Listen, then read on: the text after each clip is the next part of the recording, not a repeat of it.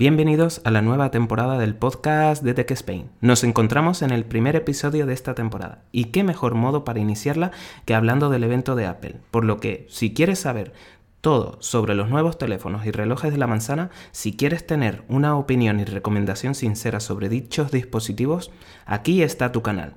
Comenzamos con la intro.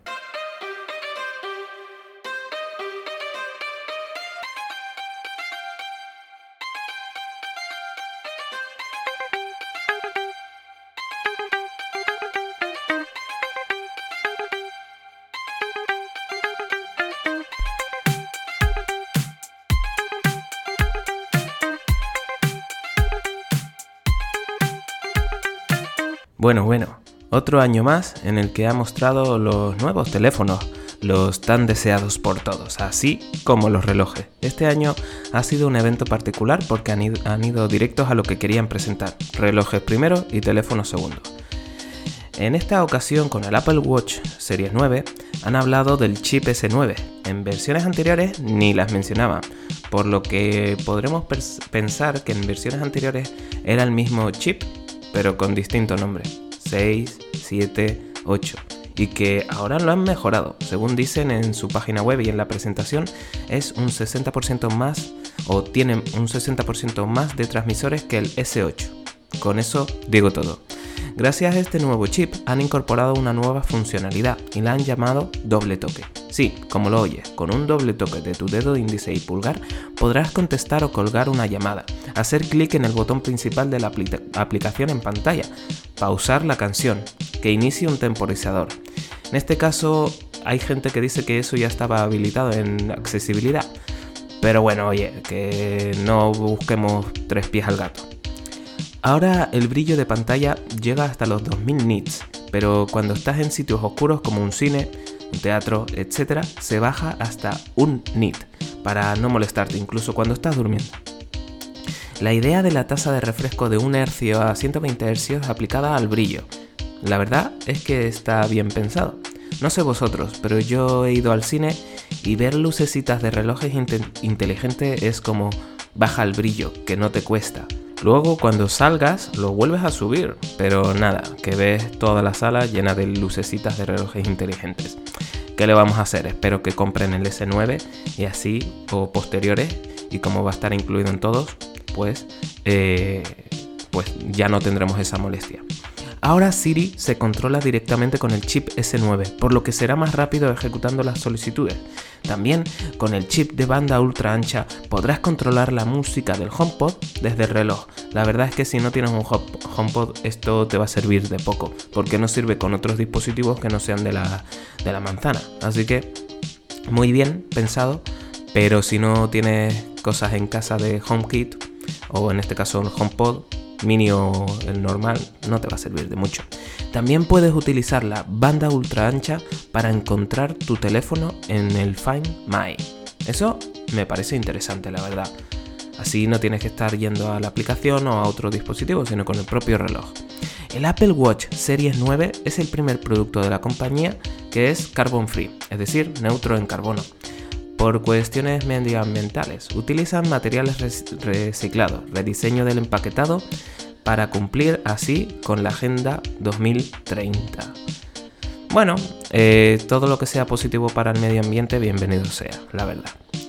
Con el Apple Watch Ultra de segunda generación se esperaba una versión sin mucho cambio, pero sí un color nuevo, en este caso el color negro. Pues no, nos quedamos con las ganas tiene el mismo color que el del año pasado. Tiene el chip S9. En vez de 2000 nits máximos tendrá 3000 y de pico de brillo y bajará al 1 nit como el S9. Tiene todo lo que tiene el Apple Watch Series 9 y recordad que si queréis saber todas las nuevas funciones que trae Watch OS 10, dirígete a mi episodio de la temporada 3 en el que hablo del evento de desarrolladores de 2023. Eh, ¿Qué más deciros de este Apple Watch Ultra eh, de segunda generación? Pues no mucho más. Tanto el S9 como el Ultra de segunda generación traen nuevas correas. Las de eslabones ya no es de cuero, ni tampoco la de, la de villa moderna. También las de Hermes han sido rediseñadas, ya no son de cuero. por, lo por esto de la Agenda 2030 y la mejora del, y ayudar al medio ambiente. Me parece correcto. Precios. Precios del S9 en España. Si quieres saber más de otros países o en el futuro queréis que os cuente cuánto costará en vuestros países, decídmelo.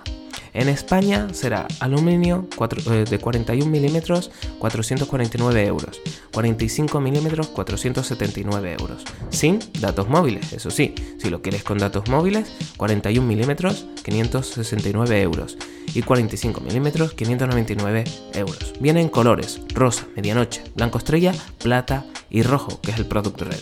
En este caso, si lo quieres, este es de aluminio. Si quieres el de acero inoxidables, vienen con datos móviles, el de 41 mm costará 799 euros y el de 45 mm 849 euros. Viene en acabado grafito, en plata o en oro. En este caso, el Ultra, como solo hay un tipo, costará 899 euros. Si os fijáis, eh, son 100 euros menos que el año pasado. Si quieres el Apple Watch Series 9 de acero inoxidable, mi consejo, vea por el Ultra.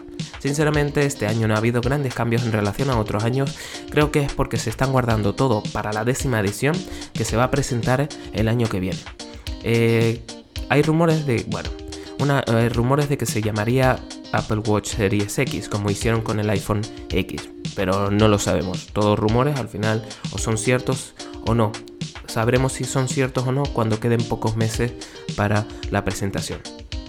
Una cosa positiva que ya he dicho antes es la bajada de precio en relación al año pasado, entre unos 50 y 100 euros de diferencia. ¿Me lo compraría?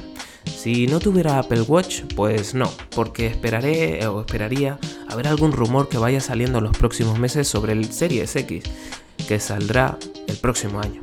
Si tuviera un Series 6, 7, 8, tampoco. Yo me esperaría.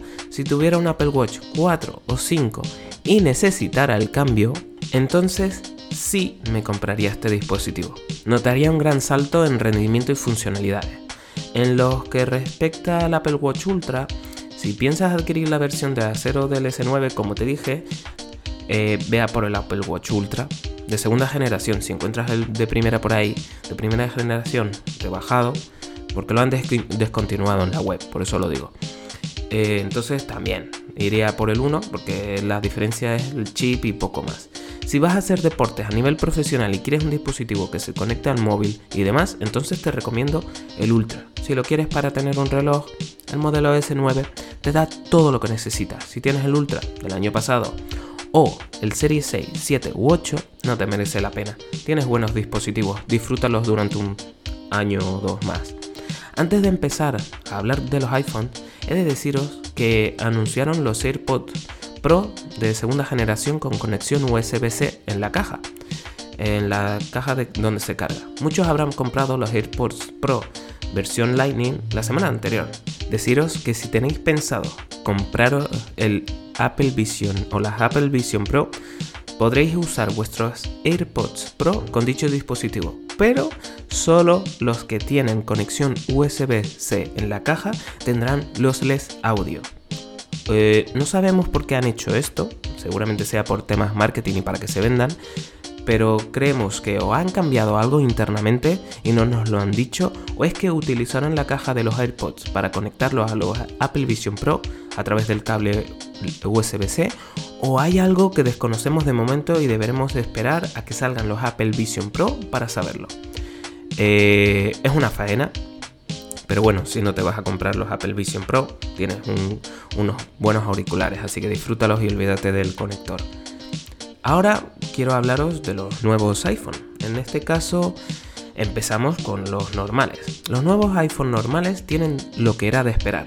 La nueva Dynamic Island, el chip A16 Bionic de los iPhone 14 Pro y Pro Max, tienen la estructura de aluminio y la parte de trasera de vidrio tintado en masa.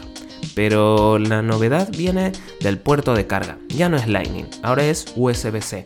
Pero no te hagas muchas ilusiones con la velocidad, ya que tendrá la velocidad de un puerto USB 2.0, es decir, 480 MB por segundo. eh, tiene una lente principal de 48 megapíxeles y con la teleobjetivo llegarás al por 2. Ahora tendrá el 0,5, 1 y 2.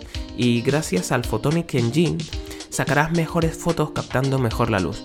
Ahora el modo retrato será automático si detecta a una persona, un perro o gato, por lo que podrás hacer la foto en modo retrato cuando tomas la foto o, si no, luego desde la aplicación de fotos. Esta idea, la verdad, es que me parece interesante. Viene en colores azul, rosa, amarillo, verde y negro, siendo el modelo base de 128 GB y llega hasta los 512. El precio base será de 959 euros para el modelo normal y 1109 euros para el modelo Plus. Cambiando ya a la versión Pro y Pro Max, eh, hubo muchos rumores de que iba a ser el Ultra, no sé qué. Al final el Ultra, Mark Urban dijo eh, que para el año que viene. Entonces, la nueva gama de iPhones Pro y Pro Max vienen con el marco de titanio y para ello han decidido cambiar la forma en que ensamblaban el teléfono, lo que se dio a entender que será mucho más fácil de reparar. Por lo que si esto es cierto, punto positivo, porque muchas veces el estar eh, pegado al chasis generaba problemas de reparación, con la consecuencia de pasar por caja y comprar un nuevo dispositivo. Lo que sí me ha gustado es el nuevo botón de acción. Ya no tendremos el botón de silencio que se desliza, sino un botón áptico que podrás configurar, viniendo por defecto el silencio, pero puedes poner cámara, un atajo, focus, la grabadora, la linterna o cualquier tema de accesibilidad. Viene con el chip A17 Pro, no Bionic Teoría. Tengo una teoría y es que le han puesto el nombre Pro para que el año que viene, al sacar el nuevo chip para el modelo normal, en este caso el 1515 Plus, sería el de este año, pues el 1616 Plus o como le vayan a poner, tenga el chip A17 Bionic, que tendrá una menor potencia que la versión Pro. Entre otras cosas, a lo mejor el controlador USB 3 no lo tendrá. Quién sabe, lo veremos el año que viene, pero esa es mi teoría o por qué han cambiado el nombre. Tiene un núcleo más de GPU que el A16 Bionic. Han incorporado ray tracing como lo que tienen las gráficas de ordenador. Cuando lo dijeron pensé que iba a salir alguien de Nvidia o AMD hablando de ello, pero no. Mostraron que este dispositivo será capaz de soportar juegos AAA como el nuevo Assassin's Creed Mirage o el Resident Evil Village. A ver, no os volváis locos pensando, ¡buah! Voy a comprarme este teléfono para jugar videojuegos como en la Play 5 o Xbox o en PC, porque aunque digan que se puede hacer perfecto, pero imagina tener que pagar un dinero por este teléfono y además pagar 60 o 100 euros por un juego para móvil. Primero, hay que ver el precio que tendrán esos juegos para móvil, porque si tienen los mismos precios que para PC, Play 5 o Xbox, cómprate una videoconsola y aprovecha a jugar en la pantalla de ordenador o televisor. Agradecerás los detalles más que jugar en una pantalla de móvil. También porque no dependes de batería, sino conéctalo a la corriente y ya está.